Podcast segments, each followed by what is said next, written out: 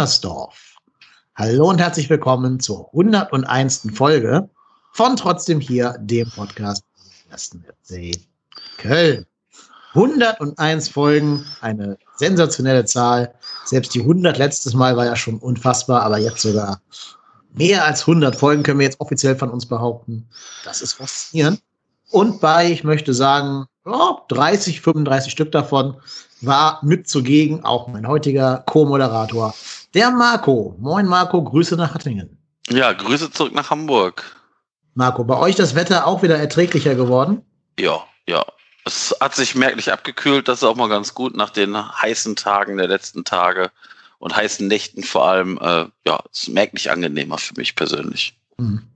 Ja, sehr schön. Bei uns hier auch in Hamburg. Jetzt heute hat es auch richtig geregnet. ist ganz gut für Flora und Fauna, glaube ich, wenn die was zu trinken kriegen. Ähm, und da habe ich mir gedacht, Mensch, wenn es draußen regnet, können wir hier drinnen hocken und mal einen Podcast aufnehmen. So habe ich es auch meinem heutigen anderen Gast schmackhaft gemacht. Und wenn ich sage mein Gast, meine ich das wörtlich, denn er ist wirklich leibhaftig hier in meinen vier Wänden zugegen. Das ist der große Vorteil, wenn man nur 120 Meter Luftlinie auseinander wohnt. Ihr kennt ihn alle, ihr liebt ihn alle, ihr versucht ihn zu stalken, aber findet ihn nicht. Bei uns ist der P-Rod. Moin P-Rod, grüß dich. Ja, moin. Ja, jetzt hast du natürlich leider brandheiße Infos verraten. Das heißt, die müssen nur noch dich ausfindig machen und dann gibt es einen gewissen Radius. Das stimmt, aber bis dahin bist du hoffentlich wieder weg, äh, bist du vielleicht wieder weggezogen. Nicht hoffentlich, sondern vielleicht. Mal gucken, wie die Folge heute läuft. Ja, genau. Fanmails bitte an. ja, wir haben jede Menge Themen auf der Liste. Ähm, ich habe die so ein bisschen immer, wie es gerade passiert ist, quasi in, die, in das Sendedokument reingeschrieben. Das heißt, wir können jetzt so ein bisschen chronologisch durch die äh, ja, Sommerpause hindurchgehen. Und das erste, was ich hier auf meiner Liste habe, und da dürft ihr jetzt direkt eure unbefangene Meinung zu sagen, auf einer Skala von 0 bis minus 1000, wie hässlich ist das Ausweichtrikot? Äh, also ich muss ganz ehrlich sagen, ich finde es sogar verhältnismäßig gut. Okay, das war die 101. Folge von Trotzdem hier. Wir hören uns wieder nächste Woche. Dann mit einem neuen Co-Moderator. Stelle frei geworden für dich. Äh, ich, ich, ich weiß aber, glaube ich, was du meinst. Also ich finde, es ist ja wenigstens provokant hässlich. Es ist Ja, nicht genau. versucht schön, sondern es ist so wirklich, mal gucken, ob wir damit durchkommen, hässlich. Irgendein Ja, also- schon kaufen. Ja, also ich glaube, ich glaube jetzt mal ganz ehrlich, ich, ich, ich habe jetzt schon irgendwie, ich glaube, unter unseren Hörern mindestens zwei oder drei gesehen, die dieses Trikot sich geholt haben. Also ich glaube halt einfach, das ist was völlig anderes mal. Und ich meine, weiß ich nicht, ich habe ich hab irgendwie gefühlt sieben rote und drei weiße Trikots im Schrank. Und ich habe wirklich, ich überlege wirklich allen Ernstes, wenn die Saison einigermaßen läuft, ob ich mir dieses Trikot hole. Boah. Boah. Also, irgendeine südamerikanische Mannschaft bei einer WM, der würde ich so ein Trikot vielleicht nur abkaufen. Aber gelb, dann diese, dieses Grün da oben. Wenn es wenigstens blau wäre, so John Cordoba Gedächtnis, Kolumbienfarben oder so. Aber rot, grün, gelb, boah, nee. Und dann diese Stutzen mit diesem grünen Streifen da unten. Das ist alles ganz, ganz ich meine, das Gute ist, das sind keine Vereinsfarben, die irgendein Verein dieser Welt so, glaube Ja. ich, oder zumindest keiner, den ich jetzt aus dem, aus dem Stegreif kenne. Ich kenne mich jetzt in Südamerika nicht so Togo gut aus. ja. Afrika oder so. Ja, sowas. Aber ich, ich glaube, was Marco auch gesagt hat, es ist halt was anderes. Das ist ja auch der Grund, warum, und das ist jetzt ein Aufruf, deshalb bin ich heute hier, wenn jemand ein schwarzes Trikot, ein schwarzes Ausweichtrikot noch hat in Größe L für einen erschwinglichen Preis. Meine E-Mail-Adresse wurde ja schon genannt. Die Stalker können es auch direkt vor die Haustür legen. Nein, ich habe tatsächlich mal versucht, mir noch so eins aus irgendeinem der, ich glaube, drei Jahrgängen gibt, wo wir schwarze Ausweichtrikots hatten. Und das ist wirklich nicht so leicht zu finden. Man findet die online zwar, aber nur entweder völlig überteuert oder in solchen Größen wie XXXL oder S. Das ist total faszinierend, fand ich, und habe mir dann überlegt, warum ist das so? Ich fand das einfach ganz schick und genau das, was du, glaube ich, auch sagst, das ist einfach was anderes. Ne? Ja. Rot und Weiß hat man, schwarz sieht gut aus, hat nichts mit dem FC zu tun, aber schickes Trikot. Ja, das Schwarze habe ich übrigens auch. Aha, Mhm. aha. Mhm. Ich weiß, wo der Marco wohnt. ich gebe es aber auch nicht ab. Siehste? Ich sag ja, das will man auch behalten. Ne? Ja, es ist schon Ja. schick, muss ich zugeben. Also, äh, wie gesagt, ich finde es jetzt nicht so, also ich meine, wir haben schon Trikots gehabt, die fand ich hässlicher. Äh, ich, ich weiß nicht, wie die Regularien für so ein Ausweichtrikot sind, muss ich ganz ehrlich sagen. Das müssen ja Farben sein, die möglichst wenige Vereine sonst als Farben haben. Und ich meine, hatten wir nicht auch irgendwann mal so ein türkises Trikot oder irgendwie sowas? Hatten wir nicht auch mal sowas ganz hässliches? Also wir hatten ja letzte Saison dieses äh, blaue mit dem weißen Dom da immer in ganz kleinen Abständen zueinander. Ja, ja, Das war, ja, stimmt. War dieser Pyjama, ne? Ähm, Türkis kann ich es gerade nicht erinnern, ehrlich gesagt. Türkis. Hm. Aber gut, ich meine, Oder, oder, ja, ja, ich meine, ich, ich, ja, ich, wie gesagt, für, für ein Ausweichtrikot, ich meine, wie oft werden wir das die Saison sehen? Ja, das ist es halt, Dreimal, ne? viermal. Also vielleicht, wenn du gegen so Mannschaften wie Leverkusen und so spielst. Ähm, naja, aber wenn du jetzt gegen eine normale Mannschaft spielst, kannst du ja dann rot oder weiß anziehen. ja, genau. Ja, und es wird ja auch wieder ein Karnevalstrikot geben, nochmal extra, nehme ich einfach ist mal halt die. Frage, es gibt ja nicht mal Karneval, ne? Wurde ja schon abgesagt. Stimmt auch wieder. Ja, aber, Aber ich glaube, aber diese Marketingnummer wird man sich. ich wollte gerade sagen, ich glaube, den, den Marketing-Effekt, den wird man mitnehmen, äh, weil du hast genug Leute, die wahrscheinlich sich einfach mal alle Trikots der Saison kaufen Ja. und sich dann da fünf Trikots, also fünf inklusive Torwart-Trikot dahin hängen. Pff, wer zu viel Geld hat, soll das gerne tun. Ähm, wer äh, das Geld andersweitig äh, äh, ausgeben möchte, kann uns, da, kann uns das gerne spenden. Ähm, pff, mir ist das, also pff, ich habe da, ich kaufe mir maximal ein Trikot in der Saison und dann meistens so, dass ich das, ich sag mal, im Nachgang zu der Saison kaufe, wenn die Trikots dann nämlich rabattiert sind. Ja, so macht ja der clevere Fan überhaupt. Ja. Ähm, und dann gibt es ja noch ein Trikot, das ja für durchaus Diskussionen gesorgt hat, weil man dann nämlich die Skyline von Köln sieht und darin integriert dann auch die äh, Moschee. Das, ähm, die Diskussion muss man, glaube ich, ich weiß nicht, ob wir die aufmachen wollen oder nicht, zu dieser Skyline- und Moschee-Geschichte. Ähm, aber erstmal, glaube ich, bleiben wir auf dieser rein formalen Ebene. Das rote Auswärtstrikot.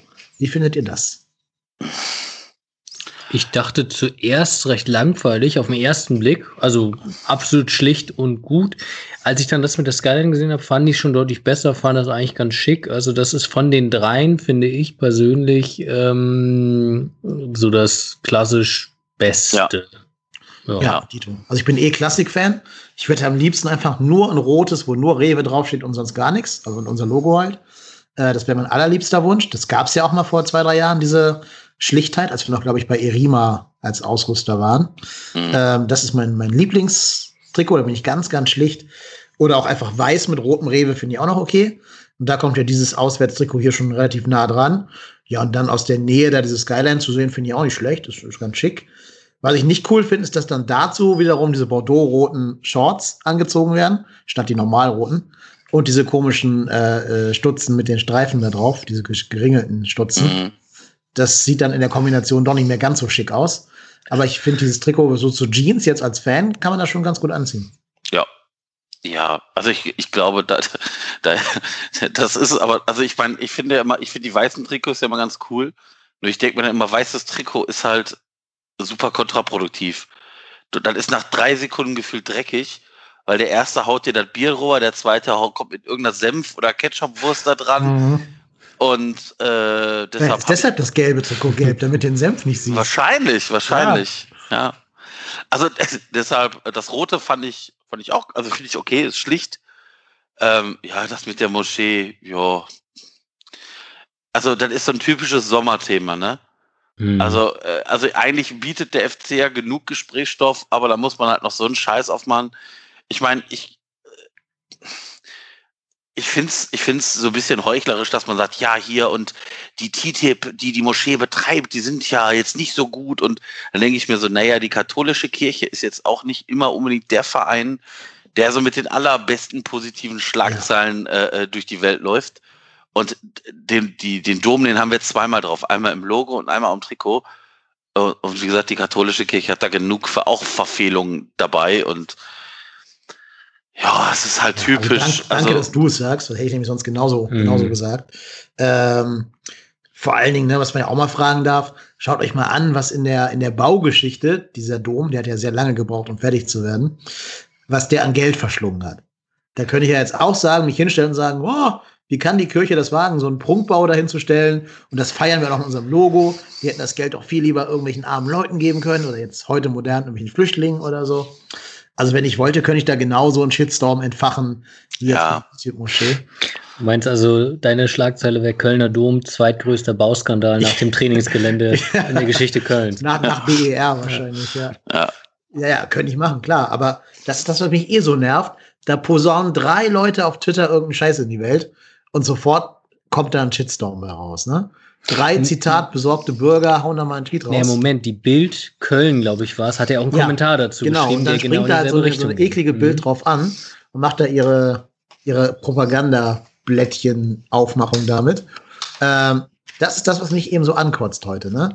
Das wären so Sachen, das hättest du halt früher einfach nicht mitgekriegt. Dann hätte halt der Hans da zu Hause zu seinem- zu seinem Franz gesagt, oh, hier, wie kann das sein, dass da die, die Moschee da drauf ist? Aber es hätte halt keiner mitgekriegt. Und jetzt wird daraus irgendwie ein gefühlt Wochen dauerndes Shitstorm-Thema, weil da halt so eine eklige Bild drauf anspringt. Ja, ja, ja. Ja, ich glaube, dazu muss man auch gar nicht viel mehr sagen. Also ist halt so ein Thema, was halt deutlich überheizt ist. Und also nochmal, es ist ja nicht so, dass da nur die Moschee drauf ist. Es ist die Skyline Kölns. Und auf der anderen Seite denke ich mir dann so, ich, den Aufschrei hätte ich gern mal gesehen, wenn der FC sich erdreistet hätte, da die Moschee rauszuretuschieren. Ja, Also ich meine, das ist, wie du es machst, machst du es falsch und aber es ist halt so einfach überladen, dieses Thema und ja, Übrigens muss ich sagen, dass der FC da aber auch medial sehr gut reagiert hat auf diesen Shitstorm. ja, Ne? Also es war vielleicht so das, die, die beste mediale Antwort in der Amtszeit Tobias Kaufmann als letztes Hurra von ihm. Auch dieses Photoshop-Bild mit dem äh, pinken Trikot da vom FC. Was ich übrigens ganz geil finde, dieses Trikot, ehrlich gesagt. Also ja. zehnmal besser als dieses gelbe. Ich hätte das gekauft. Nee, nee, Hätte so ein bisschen das, HSV, rosa das erinnert mich so ne, an aber- Tim Wiese. Das ist so ein Tim Wiese Gedächtnis-Torwart-Trikot. Ich sage HSV, rosa Hüpfer, ne? Aber Ja, zehnmal geiler als Senfgelb. Also hätte ich sofort Ja. gekauft dann. Alleine, also wenn, wenn du sagst, wir, wir kaufen, also verkaufen dieses Trikot und die Kohle geht in irgendein Projekt, was gegen die Bildzeitung ist oder wogegen die Bildzeitung ist. Irgendwie, was weiß ich, irgendein Integrationsprojekt oder so. Ich hätte das sofort gekauft. Laut Wikipedia. Zeitz ist eine Stadt im Sachsen. oh, Jetzt ist gerade, jetzt ist gerade mein Google angegangen. Ich weiß nicht warum, weil ich habe nicht okay Google gesagt, aber ja, danke. Okay Google, wie wird der erste FC Köln die Saison beenden?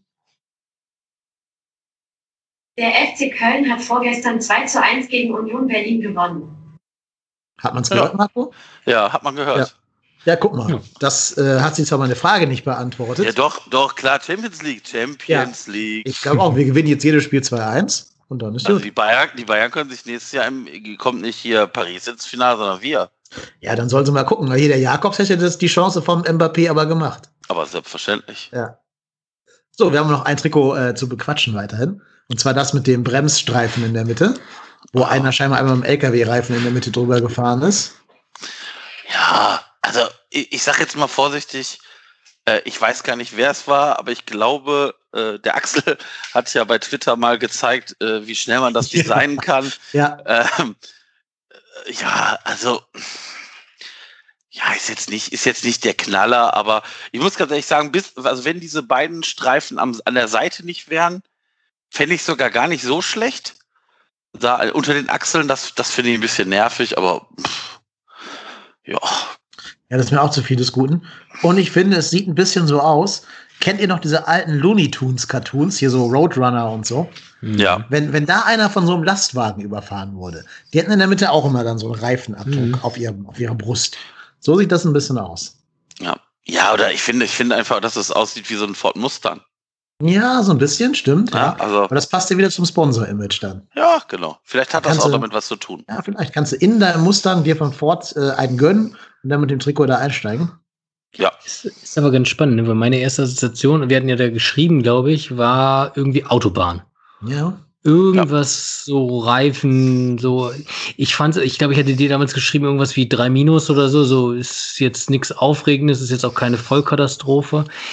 Ich fand, es hat jetzt in den Testspielen so ein bisschen Wiedererkennungswert gehabt, weil es nicht einfach nur weiß ist. Also es ist auch nicht so halbherzig, sondern es ist was versucht. Ich finde es jetzt so, naja. Naja. Das Einzige, was ich nicht verstehe, ist, warum auf den Stutzen wiederum diese roten Streifen nicht in einer Linie mit den unter den Achseln sind. Warum das nicht eine durchgehende Linie ergibt, sondern die nochmal ganz woanders platziert sind. Ja. Es sieht auch nach einem anderen Rotton aus. Ja, das ne? sieht Aber so aus. Also das könnte am, am Bildschirm könnte am liegen. Fanshop liegen. Ja. Ja, ich glaube, in echt wird es hoffentlich der echte äh, äh, Farbton sein. Naja. So, das war der Modeteil dieses Podcastes, wenn keiner mehr noch nicht Anmerkungen zu, zu diversen äh, modischen Ausschreitungen hat. Die Torwart-Trikots waren soweit ganz okay, ne? Dieses, äh, was ist das, NATO, NATO-Grün? Ja. Oh. Das Panthers neue Kleider. Das Panthers neue Kleider, ja. Vielleicht ja auch nicht mehr des Panthers. Da wären wir schon eigentlich bei einem Ah, ganz guten ja. Überleitungsthema. Aber das heben wir uns für später noch ein bisschen auf, oder? Ja. Wir, wir Ja. blicken jetzt schon auf den Kader, aber wir wollen da erstmal äh, auf die Abgangsseite gucken, bevor wir auf die Zugangsseite gucken. Uns haben einige Spieler verlassen, die aller, allermeisten davon nur als Laie, sodass sie dann in einem Jahr wieder auf der Matte stehen oder dümmstenfalls in zwei. Bis auf Simon Terodde, der fest abgegeben wurde, aber da kommen wir auch gleich erst zu. Verlassen haben uns erstmal Kevin, äh, ich habe schon wieder Kevin gesagt. Wer ist der Mensch? Kingsley Schindler, Jan Aurel Bissek, Ostrak und Hauptmann. ja, Costello. Hauptmann.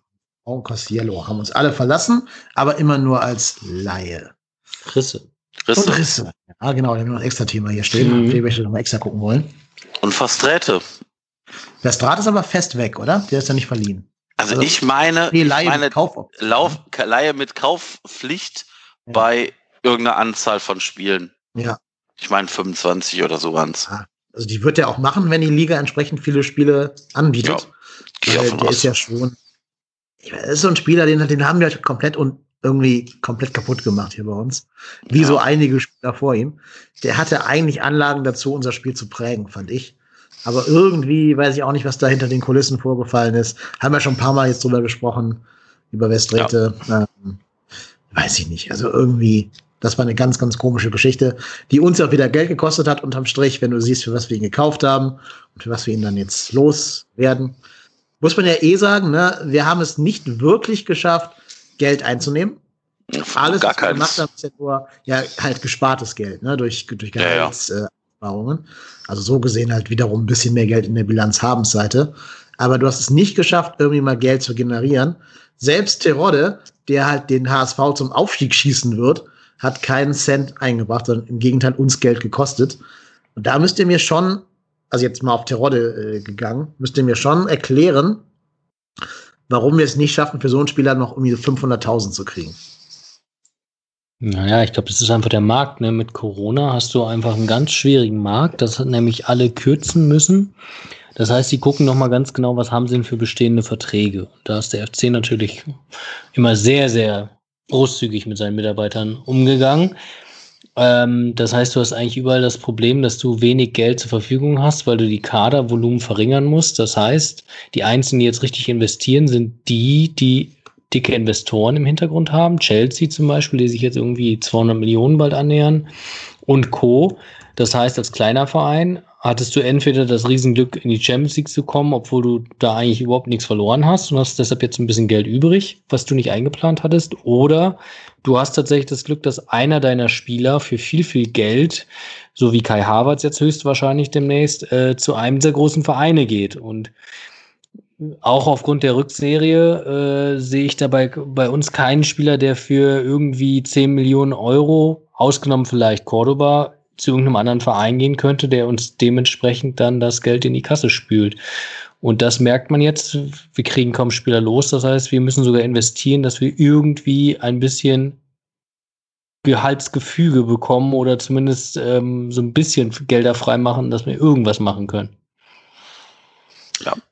Ja, ist genau das, was ich, was ich halt auch glaube. Also ich meine, Terodde hat ja bei uns auch jetzt nicht schlecht verdient. Also es wird, wird ungefähr gesagt, dass er im Jahr zweieinhalb Millionen Euro verdient. Ähm, für einen Spieler mit seiner Spielpraxis ist das einfach zu viel. Ähm, und ich glaube halt einfach, dass die Anzahl der Teams, die so einen Spieler verpflichten wollen, halt sowieso schon mal gering ist, weil für, für das Ausland ist er wahrscheinlich schon zu alt, weil ich meine, der ist jetzt 32, 33 oder wird 33. Ähm, das heißt, da ist jetzt auch nicht die Riesenentwicklung möglich. Ähm, wahrscheinlich will er jetzt auch nochmal in der zweiten Liga seinen, seinen den, den Torrekord der zweiten Liga sich holen. Ähm, sei es ihm gegönnt. Ähm, wie gesagt, in der zweiten Liga sind wahrscheinlich auch maximal zwei oder drei Teams bereit, den zu holen. Und ich, wie gesagt, kein Team von diesen kann sich einen Terodde mit zweieinhalb Millionen Euro leisten. Und dann musst du vielleicht in den sauren Apfel beißen, diese Abfindung zahlen die wir gezahlt haben. Die soll ja irgendwo in der Höhe von ungefähr einer Million Euro liegen. Ähm, wobei, wenn, glaube ich, der HSV irgendwelche Ziele erreicht, ich glaube, da geht es um den Aufstieg, dann fließt wieder irgendein Geldbetrag zurück, also zum FC Köln. Äh, ja, aber ich, auf der anderen Seite denke ich mir, was, warum, was willst du mit einem Spieler, der, der dich spielerisch nicht signifikant weiterbringt, der dann zwei Millionen Euro kostet. So hast du dann wahrscheinlich jetzt in Summe 1,5 Millionen Euro noch im Budget übrig für diese Saison. Und dann ab der nächsten Saison, das, das Geld sparen wir uns ja dann für die nächste Saison ja auch, weil Terode hätte ja noch zwei Jahre Vertrag bei uns gehabt. Hm. Ja, also ich meine, klar, sportlich hätte Terodde bei uns keine Rolle gespielt, das ist mir auch bewusst. Also du hast einfach gesehen, das System Gistol und, und Terodde passt nicht zusammen. Ne, Terodde, wenn der im System Gistol den Ball kriegt, ist der 30 Meter weg vom Tor und muss dann 30 Meter im Vollsprint überwinden. Das ist vielleicht eher nicht sein Spiel. Da ist vielleicht ein John Cordoba oder einer von den jungen Wilden ein bisschen besser für aufgehoben. Also das ist richtig. Da kann er in der zweiten Liga, wo der HSV wahrscheinlich deutlich mehr Ballbesitz haben wird und höher steht und man mehr im Strafraum stehen und warten kann als Mittelstürmer, viel besser aufgehoben. Nur ich denke mir halt, die Saison hat noch gar nicht angefangen.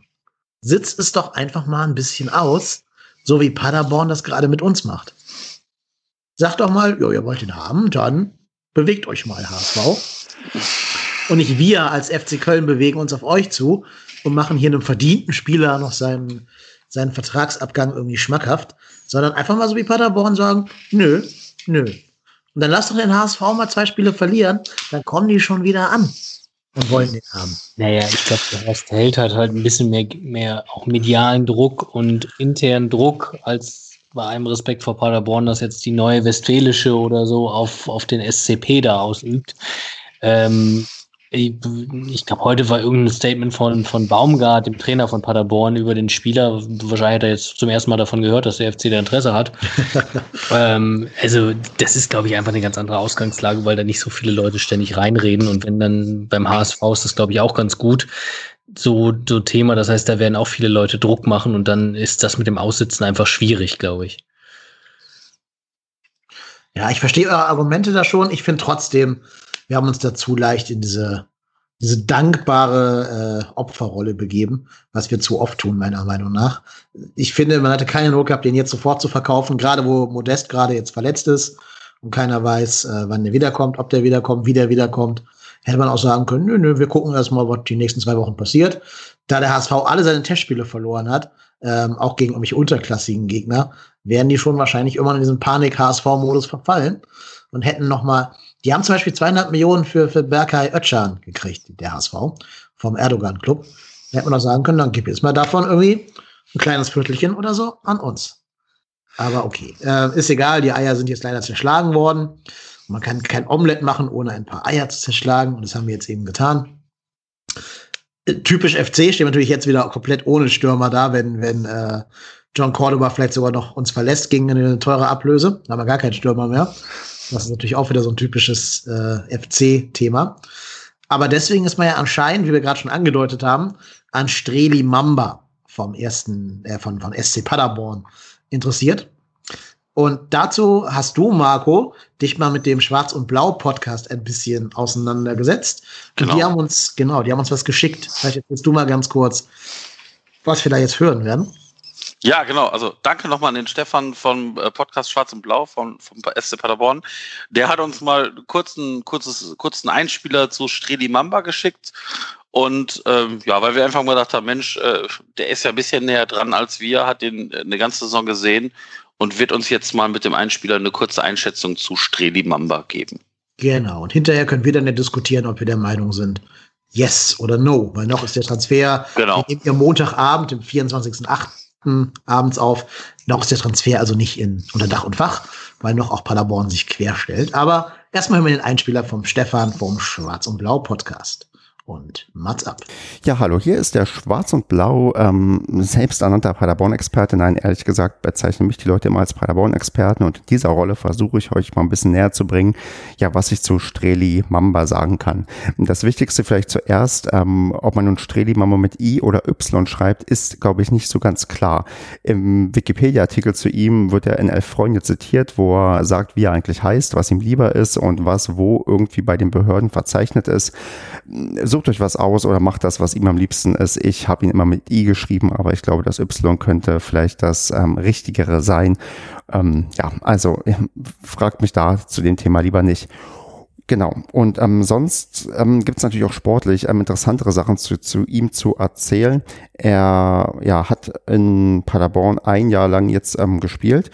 Er ist aber jemand, der war schon ähm, ein Jahr bevor zu uns gekommen ist, hat er schon für, sagen wir mal, Interesse gesorgt. Denn ich erinnere mich, dass der bereits ähm, zur Saison 2018, 19 im Gespräch war, als wir in der zweiten Liga waren und da direkt aufgestiegen sind. Da gab es schon Gerüchte, dass wir an ihm dran sind. Ich erinnere mich auch, dass damals, glaube ich, Pele Wollitz noch ähm, Trainer in Cottbus war und er so sinngemäß meinte, was will eigentlich Shrili Mamba in Paderborn, weil hier in Cottbus kann er sich viel besser weiterentwickeln und die Perspektive ist viel besser und bla bla bla. Ähm, ja gut, ähm, dass Wallets nicht unbedingt der fähigste ist bei ähm, gewissen Aussagen ist, ähm, glaube ich, okay oder ist bekannt. Und dass die Geschichte ja dann anders gelaufen ist, ist, glaube ich, auch bekannt. Deswegen hat er sich dann bei uns glücklicherweise entschieden, dass er 2019, 20 ähm, zu uns gekommen ist. Hat vorher in, ja, halt mit Cottbus nur, sagen wir mal, eine mittelgroße Station gehabt. Das war damals, ähm, ja, oder Cottbus ist ja immer noch quasi dritte Liga, Regionalliga, also irgendwie nicht ähm, so nah dran am ja, großen Profifußball. Und da muss man auch ganz klar sagen, dass Strelimann zu uns geholt wurde, glaube ich, mit dem Gedanken, wir spielen ja sowieso zweite Liga in der Saison 2019-20 und ähm, dass das nicht der Fall ist, wissen wir alle, dass wir da aus Versehen aufgestiegen sind quasi. Und dann kam dann quasi ein Spieler zu uns, der als ähm, Zweitligaspieler eingeplant war, der aber plötzlich dann den Sprung von die dritte in die erste Liga machen musste. Und das hat er auch eigentlich ganz gut hinbekommen. Was sofort ähm, gesehen wurde und, und, auch schon bekannt war, ist, dass Strelimamba verflucht schnell ist. Also das ist wieder so, das ist ein Tempo gewesen, das äh, war ja mindestens Bundesliga tauglich. Er hatte ja sein, ähm, ich würde sagen, Sternstundenspiel gegen Borussia Dortmund, als er ja, ich, ich glaube, er hat zwei Tore gemacht. Oh Gott, jetzt müsste ich eigentlich nachgucken. Zumindest hatte er die Chance auch zu einem dritten Tor, womit man dann in Dortmund wahrscheinlich den, ja, den, den, den BVB den Zahn gezogen hätte. Und da hat man gesehen, äh, da hat man hauptsächlich, also ganz fokussiert gesehen, was seine Stärke ist, dass er schnell ist, dass er auch gut ähm, beim Torabschluss ist, aber halt auch ähm, am, hat man am Anfang gemerkt, dass er sich erstmal an das Tempo in der ersten Liga gewöhnen musste. Denn in der dritten Liga war der mit seinem Tempo quasi so, der hatte genug Zeit, glaube ich, im, ja, im Strafraum quasi ähm, abzuschließen. Da war nicht sofort ein Verteidiger, der ihm auf die Füße stand. Das war in der ersten Liga anders. Das hat er aber gut hinbekommen und hat er nicht umsonst in seinen 24 Einsätzen fünf Tore geschossen. Das mag jetzt nicht viel klingen, aber für einen Absteiger, der jetzt ähm, nicht so viele Tore geschossen hat und ehrlicherweise auch nicht die Qualität hatte, um die Klasse zu halten, war das schon, glaube ich, ein ganz, ganz ähm, vernünftiger Ausbeute heißt halt, ähm, wenn er, ähm, wenn ihr jemanden wollt, der irgendwie ähm, schnell ist, dann ist das, glaube ich, ein ganz guter, der auch noch ähm, ja, dazulernen kann und muss. Ich meine, der ist jetzt ähm, 26 Jahre alt und ähm, kann noch Entwicklungsschritte machen, denn die hat er bei uns definitiv auch schon gemacht. Er hat gezeigt, er kann von ja, der dritten Liga in die erste Liga sich irgendwie einfügen, ähm, hat das ein Jahr lang, ähm, ja, ich würde mal sagen, eingearbeitet. Und wenn er bei euch richtig gefördert wird und seine Stärken richtig eingesetzt werden, dann kann das auch durchaus was werden. Ist zumindest so meine ähm, Vermutung für Köln. Und ähm, ja, und eigentlich würde ich ja hoffen, dass wir mal bald wieder gegeneinander spielen, weil ich mal sehr gerne gegen Köln spiele. Aber dann sollte Streli Mamba bitte nicht für euch treffen. Und ja, bis dahin, äh, macht's gut und ähm, vielleicht sehen wir uns ja im DFB-Pokal. Ja, vielen Dank, lieber Stefan vom Schwarz und Blau Podcast auf Twitter at Schwarz und Blau. Könnt ihr den Jungs doch gerne folgen und euch über den SC Paderborn äh, tiefgehend informieren. Ja, Jungs, ihr habt das jetzt gehört, was uns der Stefan da gesagt hat.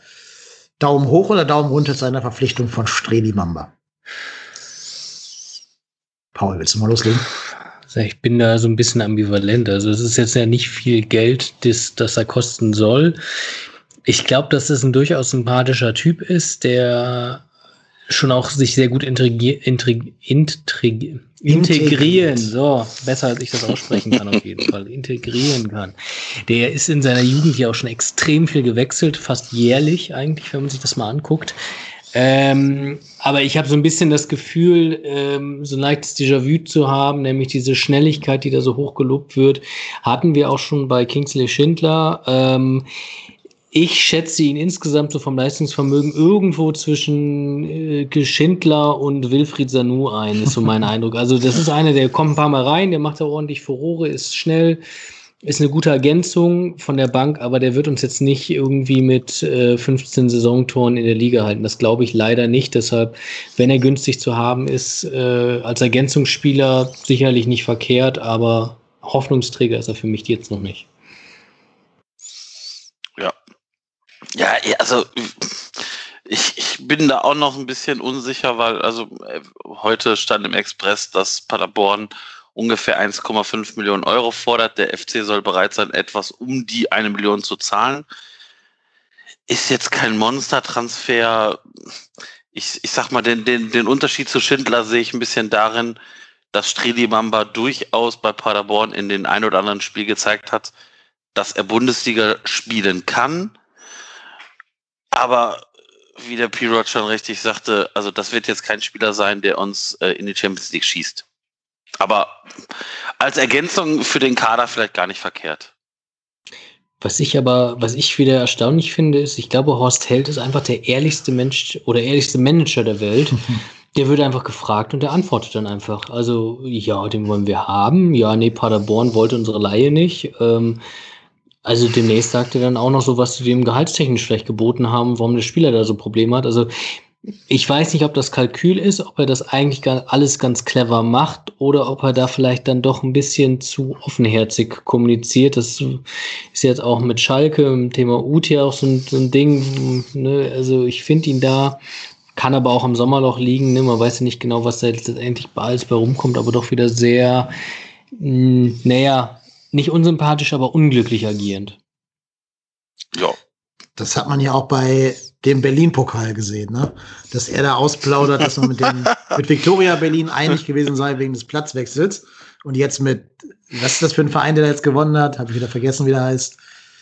Äh, egal, den anderen Berliner Verein halt noch keine Einigung erzielt hätte und deshalb sei das wohl ziemlich scheiße. Also, ja, war wahrscheinlich so ein bisschen scherzhaft gemeint von ihm, aber. Alten Lieke, glaube ich, ne? Ja, Alten Lieke. Al haben die nicht, Alklenike, ja. Alklenike, genau. Haben die das Finale nicht ganz knapp mit 6-0 gewonnen? Ja. ja. Also hat das Scouting ja. richtig gut vorhergesagt.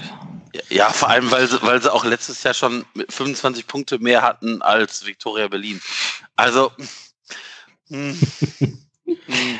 Ja. ja, also man weiß ja auch nicht, ich sage jetzt mal vorsichtig, ob man nicht mit beiden, beiden Berlinern Vereinen das angeboten hat und nur Victoria Berlin hat gesagt, ja, ja. es ist hat er doch gesagt, er hat doch gesagt, die anderen haben sich so. gar nicht erst gemeldet. Ach so, ja. Ja, ja dann Pech gehabt, würde ich mal behaupten. Also naja, wenn ich mein, du eine WhatsApp kriegst von einer unbekannten Nummer, hier ist Horst Held, wollt ihr Heimrecht tauschen? Also, ja gut. Wahrscheinlich läuft das wirklich so, ne, im Profibusiness. Ja. Wahrscheinlich, ja. ja, ja. Also kann ich Aber mir gut vorstellen. Ich habe jetzt gehört, die sollen wohl auch durchaus offen sein, den Platz zu tauschen, weil die ihren äh, äh, Bums da sonst eben tauglich machen müssten für Fernsehkameras und so. Und das wäre teurer für die jetzt einfach eben nach Köln zu reisen. Ja, ich meine, da, das ist ja jetzt, also ich sag mal so, also man fliegt ja jetzt nicht nach Mogadischu oder so. Also ich meine, nach Berlin, das dürfte der erste FC Köln auch noch hinkriegen, dann nach Berlin zu fahren, dann ein Spiel zu haben und wieder wegzufahren. Also ich meine, das ist ja jetzt auch, glaube ich, nicht das Riesenfass, was man da aufmachen muss. Aber das ist natürlich typisch FC, dass man das auch noch rausposaunt. Also ich finde sowieso, dass Horst Held da sehr, sehr, sehr, sehr, sehr nah an der Bildzeitung ist, was mir schon echt nicht gefällt. Ja, naja, kann man auf jeden Fall so sehen. Ähm, ich denke auch, da muss er noch ein bisschen das richtige Maß finden. Jetzt auch in den Medienstadt Köln, auch wenn er ja durchaus ein Bundesliga erfahrener Manager ist. Aber da seine vorigen Stationen waren natürlich auch gewisse Pulverfässer, ne, wenn ich gerade an Schalke oder Stuttgart denke. Hannover. Aber Hannover auch, aber die haben, glaube ich, nicht so die ganz große Presse, okay, die ja, im Nacken sitzt. Aber trotzdem glaube ich, dass Köln noch mal ein anderer Schnack ist und dass du eben auch die Presse in einer gewissen Art und Weise bespielen musst. Ob er das wirklich tut oder ob er derjenige ist, der von der Presse bespielt wird, das äh, vermag ich von außen nicht zu beurteilen. Ja, das stimmt. Ja, ich finde es ja grundsätzlich ganz gut, wenn jemand einfach sagt, was er denkt und nicht um, um den Brei herumredet, so Philipp Lahm Statements ohne Aussagewert abgibt. Aber ihr habt schon recht, dass er damit auch manchmal einfach ja, wieder Diskussionen entfacht, die auch bei anderen Vereinen nicht positiv ankommen. Ne? Siehe Schalke und Uth, die ja jetzt schon zweimal gesagt haben, ey, Hotte, halt auch mal ein bisschen die Füße still hier. Wir reden nicht über andere Spieler von anderen Vereinen. Was er dann ja auch einfach ignoriert hat. Nee, worauf er hin gesagt hat, ja, was soll ich sagen, wir wollen ihn halt. Ja. Ja, ja. Also, naja. Das ist so ein bisschen wie der Typ auf Tinder, der bei der Frau nicht locker lässt, ne? Immer wieder weiter Nachrichten schreibt, obwohl die gesagt hat, ey komm, lass wieder von Meint ihr, Horst Held ist vor einigen Bundesliga-Menschen geblockt? Vielleicht. Der muss Vielleicht. halt immer von der Nummer von Werle schreiben. Hallo, hier ist äh, Alexander Werle, äh, sonst niemand anders. naja, wir waren doch gerade bei Streli Mamba eigentlich stehen geblieben. Äh, ich stimme euch dazu. Also, ich sehe noch nicht ganz, warum man Kingsley Schindler abgibt und dann eine Million für Streli Mamba raushaut. Da ist vielleicht echt der einzige Unterschied, dass der schon mal in der ersten Liga nachgewiesen hat, äh, Tore schießen zu können. Ne, Gerade wie Stefan ja auch sagte, für einen Verein, der jetzt nicht ganz so im Verdacht steht, viele Tore zu schießen. Ähm, dieses Dortmund-Spiel war schon seine Sternstunde. Aber ich sag mal so, ein großes Spiel hat fast jeder Spieler mal irgendwie im Köcher. Ne, wenn wir irgendwie an äh, hier Daniel Bosinski gegen die Bayern damals denken bei uns. Oder an Olli Kirch, der gegen äh, Real Madrid das Spiel seines Lebens gemacht hat äh, für Dortmund. Also das eine Spiel macht noch keinen Frühling. Und was ich halt finde, der ist ja auch schon 26. Ne? Also Hm. Stefan hat gerade gesagt, der hat noch Entwicklungspotenzial. Nur ich, ich muss da immer an die Worte von Mo Torres denken, der bei uns ja auch schon Gast war. Und der hat über Kingsley Esiboe gesagt, ähm, ist immer schlecht, wenn das Erste, was zum Spieler dir einfällt, ist, der ist schnell und sonst nicht Mhm. viel. Und das war jetzt auch ein bisschen so die Quintessenz bei Mamba, habe ich das Gefühl. Ne? Der ist schnell. Hm. Ja, ja, also ich, wie gesagt, ich weiß auch nicht, man weiß ja nie, wie der dann eingesetzt werden soll, auf welcher Position. Ja, auf der Thielmann-Position, ne? Also Thielmann Keins da, diese, diese Position. Ja, okay, ja gut, dann Und vielleicht mal, wenn Modest, äh, nicht Modest, äh, Cordoba irgendwie angeschlagen ist, in vorderster, vorderster Front. Das ist übrigens die zweite Aussage, die man immer hört. Er kann auf vielen Positionen Ja. spielen, wo ich mir vari denke, ja, gut, variabel einsetzen. Ja. Ja, ich habe lieber einen Spieler, der richtig gut auf einer Position spielt, als einer, der schlecht auf allen ist. ja Also, Jack, Jack of all trades, Master Ja. of none. Aber ähm, das sucht der FC ja gerade. Ne? Das haben sie ja deutlich kommuniziert. Sie suchen Spieler, die polyvalent einsetzbar sind. Da ist vielleicht auch der Vorteil von Mamba gegenüber Kingsley Schindler, der ja eher doch auf eine Position festgelegt war, während Mamba Sturmspitze links und rechts spielen könnte. Ähm, also ne, links außen, rechts außen, Mittelsturm. Ja, vielleicht wäre der sogar um Cordoba herum gar nicht schlecht. Also da, wo eigentlich Uth eingeplant wäre. Aber ja, ich glaube, mit dem Profil findest du Spieler, die noch ein bisschen jünger sind, bisschen weniger Geld kosten und halt auch schnell sind. Tja, vielleicht ist es auch wirklich eine Taktik von, von Horst Held, dass er jetzt mit, ich sag mal, ja, eher unspektakulären oder unrealistischen Diskussionen, zum Beispiel auch Uth, ähm, einfach so ein bisschen ablenkt und tatsächlich doch konsequent auch jetzt schon geplant wird, mit der Jugend oder mit Jugendspielern dort zu arbeiten. Ich meine, aktuell ist, ist Thielmann unser einziger Mittelstürmer, den wir jetzt, oder Ja. zumindest der Spieler, den wir als Mittelstürmer jetzt, bevor Cordoba wi- wieder eingestiegen ist, äh, dort haben. Mhm. Ja, was natürlich aber auch gefährlich ist, ne? Also ich meine, Klar. keiner weiß, wie lange äh, äh, hier Anthony Modest außer Gefecht sein wird. Also nur mit zwei Stürmern möchte ich ungern in die Saison gehen. Vor allem, also ohne Jan Thiemann jetzt was Böses zu wollen. Ähm, jeder, der unseren Podcast hört, weiß, dass wir gerade auch Verfechter dieser Jugendarbeit sind, aber ich weiß nicht, ob das zu viel des Guten ist. Weil was passiert, wenn Cordoba sich verletzt, Thielmann hat einen schlechten Lauf, dann hast du halt keinen mehr, den du reinwerfen kannst. Mhm. Ja, Ja, dann, nein, spielt da, dann spielt da Freddy Sörensen oder was? Ja, ich meine, wahrscheinlich. Ja, ja, wird so kommen. Also ich, ich sehe das schon am 13. Spieltag kommen. Also, ne? Oder was, was macht eigentlich nicht. Claudio Pizarro gerade? Ja, danke, bitte nicht.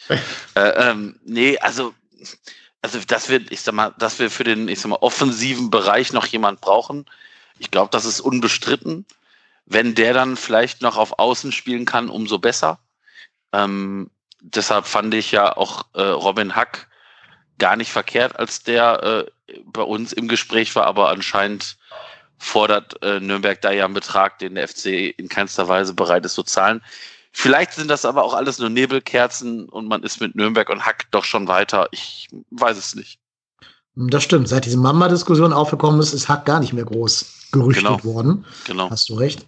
Was man ja auch sagen müsste, wenn du den Mamba rechts spielen lässt und dahinter Easy Boe, hast du eine der schnellsten rechten Seiten der Bundesliga. Und wenn die beiden es dann noch schaffen, miteinander gut zu hinterlaufen, zu vorderlaufen, whatever, kannst du damit eine Abwehr des Gegners durchaus mal überrumpeln mit dieser puren Geschwindigkeit. Also, ja. Ist das nicht genau das, was vor genau einem Jahr über Kingsley und Kingsley gesagt wurde? Ja, Ja, ja, Das ist- genau war das Gleiche. ein krasses Déjà-vu. ja, ja, allerdings für Ja. die zweite damals, ne? Ich war aber auch kurz abgelenkt, weil ich in meinem Traum, in meinem Kopf das Traumduo habe, nämlich Hack und äh, der, der, die größte Stärke oder eine der großen Stärken von, von äh, Streli Mamba ist natürlich, dass er in seiner Jugend bei Kuchen ausgebildet wurde. und Kuchen und Hack, also wenn sich da nicht, da, da geht doch einiges. Also zumindest lecker absteigen, fände ich als- absolut okay. Ja, ich meine, gut, in Sachen Nachnamen machen wir doch eh ganz tolle Transfers. Also Mamba ist auch ein geiler Name fürs Trikot hinten drauf, oder? Ja.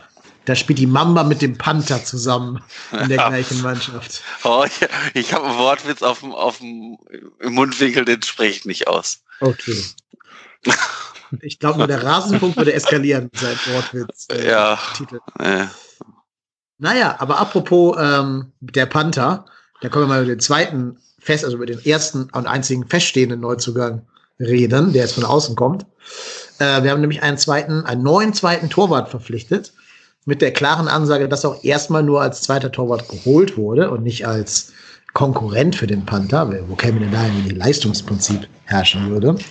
Wir haben uns nämlich einen Weltmeister für die Bank gegönnt. Ron Robert Zieler kommt, äh, ich sag mal, in der Blüte seiner Karriere äh, und auf dem Höhepunkt seiner Karriere zum ersten FC Köln. Ja, und auch da haben wir wieder einen Einspieler. Marco, du darfst ihn gerne wieder anmoderieren, wenn du möchtest. jetzt äh, noch ähm, das ist der Sascha Felter bei Twitter in Sascha FLTR, äh, bekannt von vom Blog Cavanis Friseur. Der hat vor Frisur, oder? Oder Friseur? Friseur, Friseur, glaube ich. Ähm, der hat vor gar nicht allzu langer Zeit mal ein, ein, ein Artikel über Timo Horn gemacht, äh, der, der auch sehr medial rumging, äh, dass Timo Horn, also Timo Horn Stellungsspiel etc. pp. Und äh, da sind wir beide auf ihn aufmerksam, auch da sind wir auf ihn aufmerksam geworden und haben ihn um ein Statement zu Ron Robert Zieler gebeten. Genau. Ja, dann, das dauert jetzt ein bisschen länger, sind sechs Minuten, aber wir haben noch Zeit, ist doch hier alles Internet. Ja, Mats ab und nochmal vielen Dank an den Sascha. Ja, hallo, ähm, liebe Kölner und äh, oder Hamburger oder wo auch immer ihr alle gerade seid und hier den Podcast verfolgt. Erstmal vielen Dank ähm, für die Einladung an Marco, dass ich hier so mein, mein, Senf, mein Senf einfach so dazugeben kann zu dieser ganzen äh, Torhüter-Debatte, die jetzt beim ersten FC Köln entfacht ist oder eben auch nicht entfacht ist in den letzten Wochen. Ähm, zu Personalie Ron-Robert Zieler versus Timo Horn ähm, muss ich grundsätzlich sagen, dass ich kein erstmal kein riesengroßer Fan von Timo Horn bin, wenn man auch mit der Art und Weise, wie mit ihm in den letzten Jahren in Köln umgegangen wurde, dass man ihm ähm, insbesondere auch zum Ende der letzten Saison und ähm, auch voraussichtlich auf die aktuelle Saison, dass man Timo Horn da einfach eine, ähm, eine Blankoscheck, eine Nachenfreiheit ausgeschrieben hat, ähm, dafür, dass er weiterhin ähm, Nummer eins in Köln sein wird. Ähm, das war auch meiner Meinung nach immer das ganze Problem, ähm, was die Kölner seit drei, vier Jahren, spätestens seit dem, seit dem ähm, Einzug in die Europa League begleitet hat, dass man zwar einen, eine klare Nummer eins hatte in Timo Horn, ähm, die aber keineswegs irgendwie gefestigt wäre oder sichere Leistung gebracht hätte, was es irgendwie berechtigt hätte, ähm, ihn als ganz klare Nummer eins zu sehen. Ähm, der Druck, den den Thomas Kessler ähm, in den letzten Jahren als Nummer zwei ausgeübt hat, war im Endeffekt äh, nicht da, muss man sagen. Ähm, beachte ich als relativ großes Problem, weil man natürlich dann gesehen hat, dass die Leistungen von Horn ziemlich stagnierten ähm, und ähm, auch Schwächephasen im Endeffekt überhaupt gar nicht äh, in Anführungsstrichen bestraft wurden oder zumindest nicht mehr annähernd ähm, irgendwie mit Konsequenzen ähm, bedacht wurden. Ähm, insofern ist es jetzt ganz gut, dass man zumindest ähm, in, in Ron Robert Zieler eine bessere Nummer zwei hat als, als Kessler das war, auch ein ähm, aus der Jugend, wenn man da schaut, wer jetzt danach kommt, ähm, ist auch noch nicht so viel, wo man sagen kann, okay, das wären jetzt ähm, Torhüter, die, die bereits Bundesliga spielen können. Deswegen ist Ron Robert Zieler ein, eine solide Nummer zwei, wobei ich mir eigentlich auch vorstelle, vorstellen könnte, dass Ron Robert Zieler im Laufe der Saison ähm, auf jeden Fall die Nummer eins werden könnte. Ähm, dass dann sich ein Horst Held hinstellt und dann sagt, dass, dass Timo Horn auf jeden Fall als Nummer eins reingehen wird und Ron Robert Zieler eben die Nummer zwei bleiben wird oder als Nummer zwei in die Saison geht, ähm, halte ich für sehr mutig, aber ähm, ja, in meinen Augen ist das nicht wirklich ziel, zielführend, weil ich denke, dass eine, eine, ähm, eine Konkurrenz für Timo Horn, eine Nummer zwei, die ihm auf jeden Fall einen Druck von hinten gibt, ähm, ihm auf jeden Fall nur helfen kann ähm, und ihm vielleicht im besten Fall sogar ablösen kann. Ähm, Zieler an sich hatte jetzt in den letzten Jahren, ähm, seitdem er dann aus Leicester zurückkam, kein, ja, keine so glückliche Phase so durchgehen, war nie wirklich konstant, wie er es vorher vielleicht in seiner ersten Phase in Hannover war. Da fand ich ihn ziemlich stark, ähm, insbesondere vor dem Wechsel zu Leicester dann. Ähm, war für mich zumindest einer der, der Torhüter in der Bundesliga, die auf jeden Fall über dem Schnitt gespielt haben. Ähm, wie auch immer seine, seine, ähm, seine Konstanz auf der Linie jetzt war in den letzten zwei, drei Jahren, ähm, muss man trotzdem sagen, dass er gerade fußballerisch auf jeden Fall viel, viel mehr mitbringt als Timo Horn. Ähm, gar nicht so sehr, dass das Ron Zieler, also das Ron Zieler großartig ähm, seine Linie verlässt oder nach draußen sprintet und Bälle wie Manuel Neuer abfängt, das gar nicht, sondern viel, viel mehr, dass sich Zieler wesentlich öfter mit im Spielaufbau beteiligt, ähm, eher den flachen Pass zur Seite sucht, auch ein bisschen mehr Spielverständnis mitbringt als Horn. Ähm, insofern sehe ich das eigentlich schon als unter dem Gesichtspunkt als Upgrade gegenüber Horn. Ähm, auf der Linie muss ich sagen, dass beide jetzt sich nicht allzu viel nehmen. Also Timo Horn ist generell ja ein Torhüter, der relativ, naja, hat, hat, eigentlich fast jedes Spiel irgendeinen Klops dabei oder einen Bock dabei, ähm, den er sich einfängt. Und ich kann mir eigentlich fast gar nicht vorstellen, dass das Zieler, wenn man jetzt die, die, die Form der letzten Saison betrachtet, dahingehend noch ein Downgrade sein kann. Ähm, wir haben bei uns im Blog auch cavanisfriseur.de, könnt ihr gerne mal reinschauen. Ähm, haben wir auch schon mal darüber gesprochen, dass Timo Horn einer der, der, der schlechtesten Torhüter in der letzten Saison war, wenn man da wenn man Statistiken ranzieht, wie zum Beispiel den Post-Shot Expected Goals Wert, also sprich, wie gut, wie, wie hoch die Wahrscheinlichkeit ist, dass ein Torhüter den Ball abwehrt, gemessen an statistischen Parametern, ähm, dann hat Timo Horn auf jeden Fall als schlechtester Torhüter der ganzen Bundesliga abgeschnitten, sogar noch nach Pavlenka, nach Zingerle von Paderborn. Ähm, das muss man einfach bedenken, dass Timo Horn seit Jahren eigentlich eine relativ fallende ähm, oder stark fallende Formkurve sogar hat. Ähm, nichtsdestotrotz wird er immer noch für seine Verdienste in Köln gefeiert, ähm, zumindest beim Management. Nichtsdestotrotz denke ich, dass das die Personalie Zieler ähm, versus Horn spätestens ab im Oktober, November geklärt sein wird, weil dann wird sich, denke ich, Ron Robert Zieler durchsetzen gegenüber Team Horn, wenn man ihm eine Spielzeit gibt, ähm, dem Neuzugang. Und alles andere wird man dann sehen, denke ich, inwieweit ähm, Hund das vielleicht auch hin, hinnimmt, inwieweit das ähm, Horst Held vielleicht auch hinnimmt als Sportdirektor, Manager, der sich dafür verantwortlich zeigt, dass Timo Horn eben als, als klare Nummer 1 in die Saison geht. Ähm, wie weit man da bereit ist, auch über den eigenen Schatten zu springen und vielleicht sogar Ron Robert Zieler da die, die Chance zu geben, um für seinen Heimatverein ähm, weiterhin oder erneut die Nummer 1 zu werden. Ähm, vielleicht auch da mal diese, dieses, diese Regentschaft von Horn ein bisschen unterbricht. Ähm, Genau, so viel dazu. Ähm, Marco, vielen Dank nochmal für die Einladung. Hat mich gefreut, hier kurz meinen Senf dazugeben zu dürfen im, im Rahmen eurer ähm, Saisonvorschau. Und ja, beim nächsten Mal immer gerne wieder.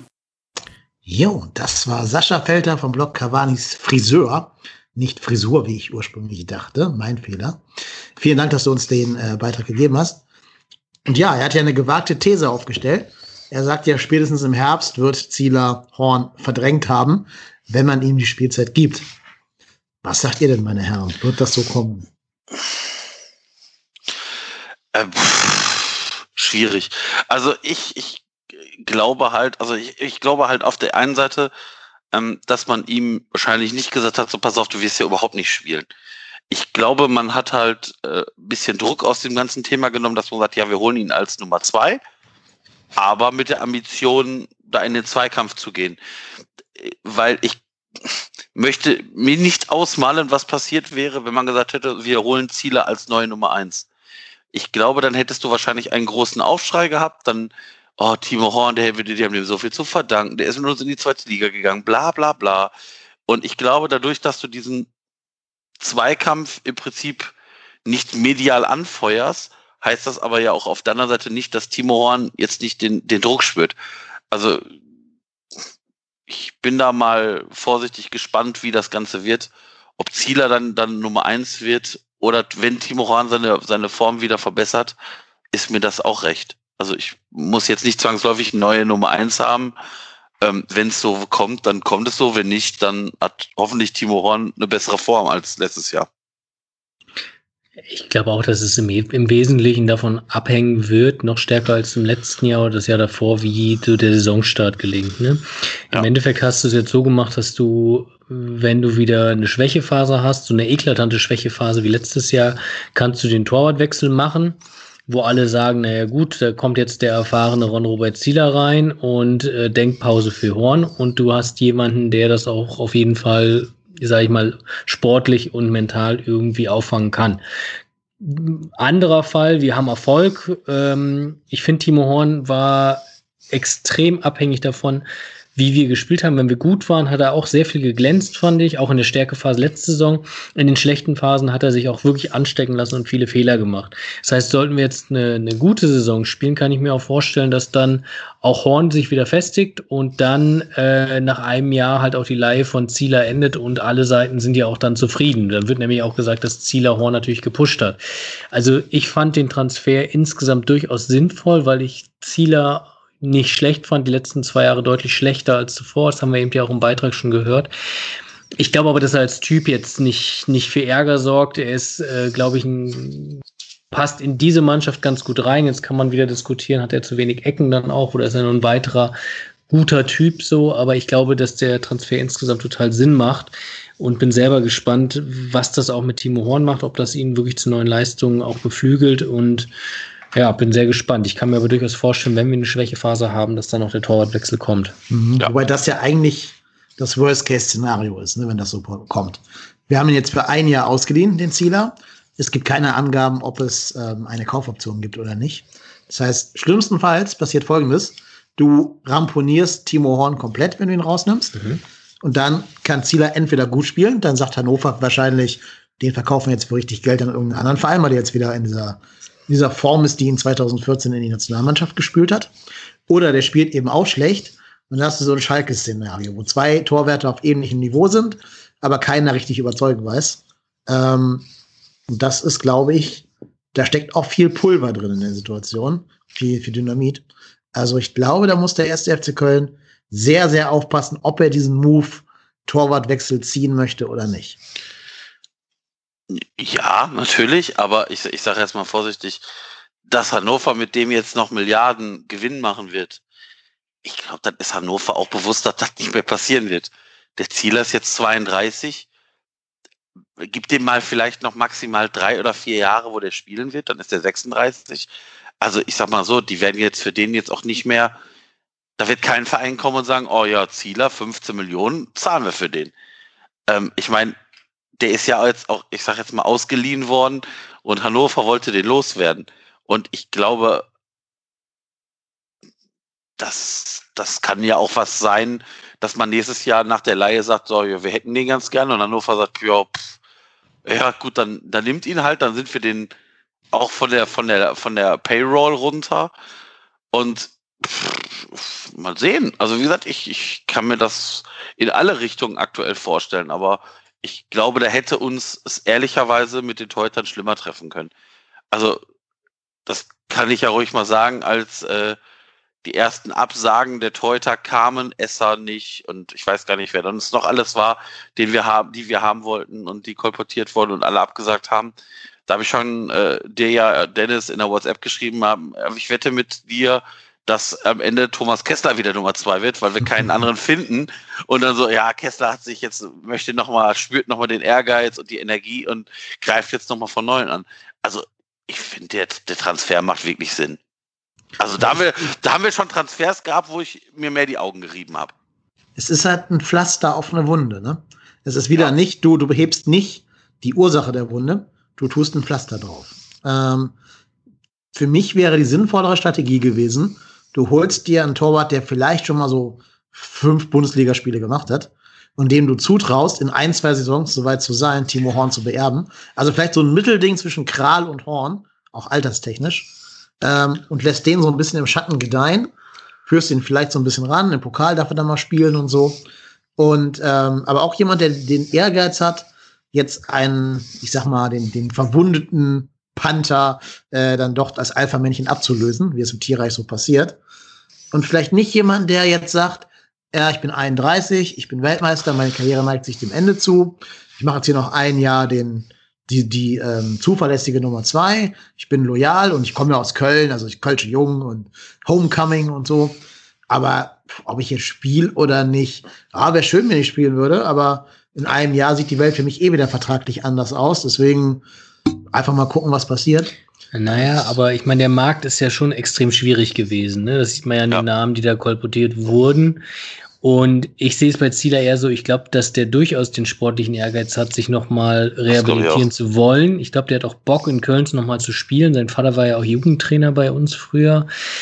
Also ich glaube, wenn Ron-Robert Zieler nochmal irgendwo zu motivieren war, dann wahrscheinlich entweder England oder bei uns. Ob das klappt, müssen wir schauen. Ähm, ich bin da weniger skeptisch.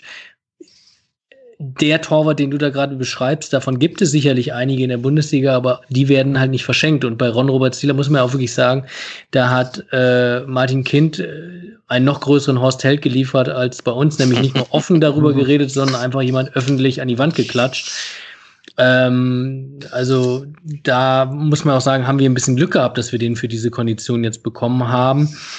Und dann hoffen wir einfach mal, dass das entweder als Leistungssteigerung für Horn oder halt als neue Nummer eins, die dann vielleicht auch langfristig nochmal äh, gerne noch ein paar Jahre in Köln bleibt, ähm, dass es sich dahingehend dann wirklich ausgelohnt, äh, für beide Seiten gelohnt hat, dieser Deal. Ja, ja ich meine, da tragen wir jetzt ein bisschen Rechnung dafür, dass wir gefühlt alle zwei Jahre die Sportchefs wechseln. Ne, weil das Karriereende von Thomas Kessler im Jahr 2020 ist seit vier Jahren oder fünf Jahren, wie lange sein Vertrag lief, feststehend. Das heißt, das hätte man tatsächlich alles ein bisschen langfristiger einfädeln können, wenn denn mal jemand da wäre, der langfristig einfädeln könnte und nicht entweder dauernd selbst die Brocken hinwirft oder rausgeschmissen wird. Ähm, deswegen musst du wahrscheinlich als Horst Held gerade überall die Pflaster draufkleben, ja. weil du gar nicht die Gelegenheit hattest, langfristig zu planen, naturbedingt. Ähm, deswegen will ich auch gar keinen Vorwurf draus machen. Ich finde halt nur, es ist so ein typischer FC Köln-Transfer. So irgendwer fällt weg und du guckst, wer hat mal in Köln gespielt und ist am besten schon alt und kann bei uns viel Geld verdienen. Da kannst du, da kannst du Krille in die Nummer reinnehmen, also hier Clemens. Ähm, da, da kannst du alle, die wir geholt haben. Selbst Risse war ja so, ein, so eine Rückholaktion. Über den reden wir gleich noch ein bisschen länger über den Cello. Ähm, ne? Du musst eigentlich immer nur gucken, wer hat mal in Köln gespielt. Und dann weißt du schon, wer von uns zumindest ganz hart gerüchtet wird. Ja, da, da, ja, da ist was Wahres dran. Ähm, als du Dennis gerade gesagt hast, naja, vielleicht suchen wir uns jemanden, der so in ein, zwei Jahren Timo Horn beerben kann. Vielleicht sieht man ja in Julian Kral diese Perspektive. Also Julian Kral ist ja fest als Nummer drei eingeplant, mit der Intention in der U, also in der zweiten Mannschaft U23 zu spielen, da als fester Torhüter zu spielen ich glaube, das macht wahrscheinlich Sinn, weil da hat er kontinuierlich Spielpraxis, trainiert mit der ersten mit und ich sage jetzt mal, ich glaube, das bringt dem Jungen mehr als Nummer zwei zu sein, dann nämlich die ganze Saison auf der Bank zu sitzen, vielleicht mal da irgendwo, weiß ich nicht, wenn Horn sich verletzt, mal irgendwie 20 Minuten zu spielen und dann was auch immer oder halt mit der, mit der U23 in der Regionalliga West, die ja, ich sag mal jetzt vorsichtig, eine der stärkeren Regionalligen ist, ähm, kontinuierlich zu spielen. Ich glaube, das wird dem Julian Kral wahrscheinlich mehr bringen, weil mit der Mannschaft trainieren wird er ja sowieso, also mit den Profis. Und vielleicht ist das, vielleicht müssen wir halt dieses Übergangsjahr mal nehmen. Ja, also wenn man sagt, in einem Jahr ist der Kral so weit, dir fehlt noch ein Jahr so Stahlbad, äh, äh, Regionalliga West oder irgendwas, dann macht das ja alles Sinn. Nur in welchem Alter hat man Timo Horn damals ins Tor geworfen als ähm, Rensing? Ja, aber auch um, ja, aber muss man aber auch sagen, in der, in der, in der zweiten Liga, ne? Ja, okay, ist richtig. Aber auch das Jahr hätten wir gehabt letztes Jahr, ne? Also Zweitliga, ja.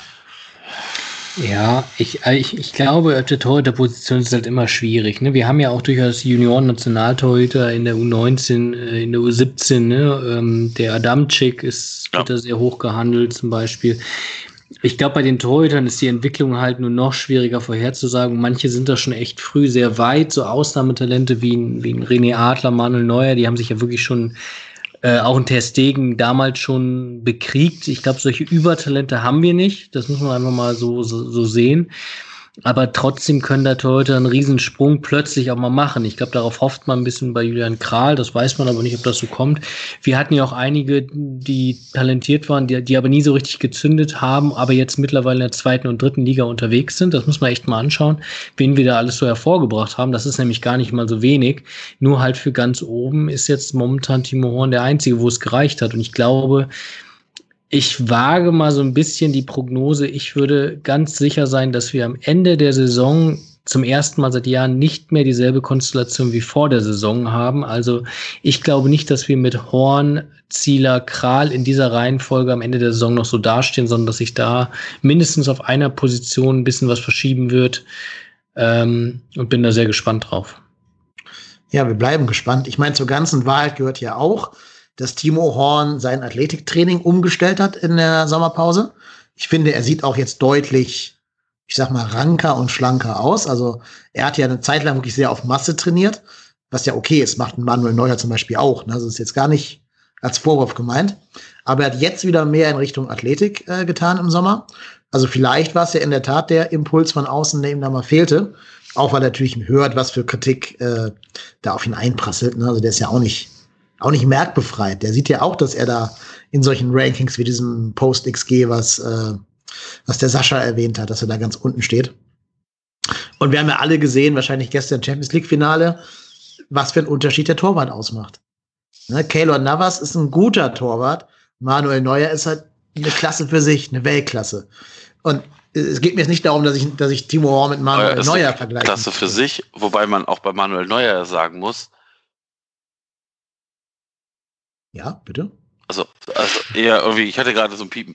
Ähm, wobei man ja bei Manuel Neuer sagen muss, der war ja vor, ich sag mal, eineinhalb Jahren ja auch massiv umstritten.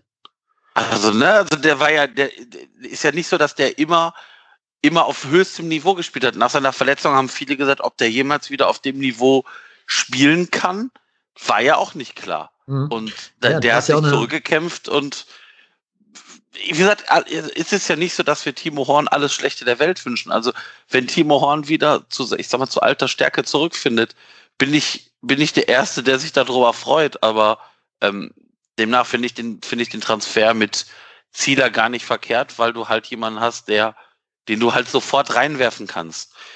Ich sag mal, wenn du einen Spieler hast, der, ich sag jetzt mal, fünf Spiele in der Bundesliga gehabt hat, dann ich weiß nicht, Leopold Zingerle aus Paderborn oder wen auch immer, dann, dann kannst du natürlich sagen, ja, eventuell kann der das auch. Aber, oder ich weiß nicht, irgendwie Stefanos Capino aus, aus Bremen oder so. Das sind ja alles Spieler, die das eventuell dieses Niveau auch haben.